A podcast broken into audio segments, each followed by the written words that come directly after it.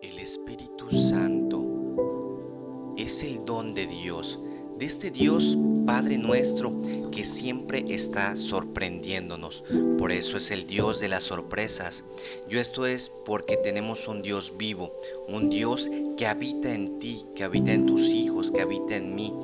Es un Dios que se mueve a través de nuestros corazones, un Dios que está en la iglesia y que camina con nosotros y que en ese camino nos sorprende siempre.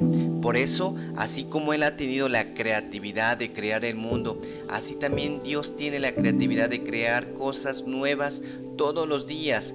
Él es el Dios que nos sorprende. Él es el Dios que da las sorpresas. ¿Y a quién no le gustan las sorpresas?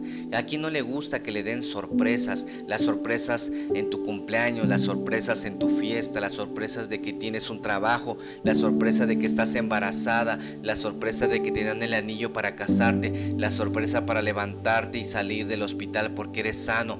Dios quiere darte las sorpresas en este día. Solamente tenemos que tener esa actitud de niño, un niño que se emociona, un niño que recibe sorpresas. Es una alteración emocional causada por algo imprevisto, por algo inesperado. Y así como Mateo 18, 3 dice, les aseguro que no pueden ustedes cambiar si no vuelven como niños y no entrarán al reino de los cielos. Dios quiere darte sorpresas grandes en tu vida, en tus hijos, en tu familia, en tu trabajo, en todos los aspectos de tu vida. Solamente déjate seducir por su amor, déjate seducir por su misericordia. Que el Dios de las sorpresas te sorprenda sorprendentemente cada día y siempre.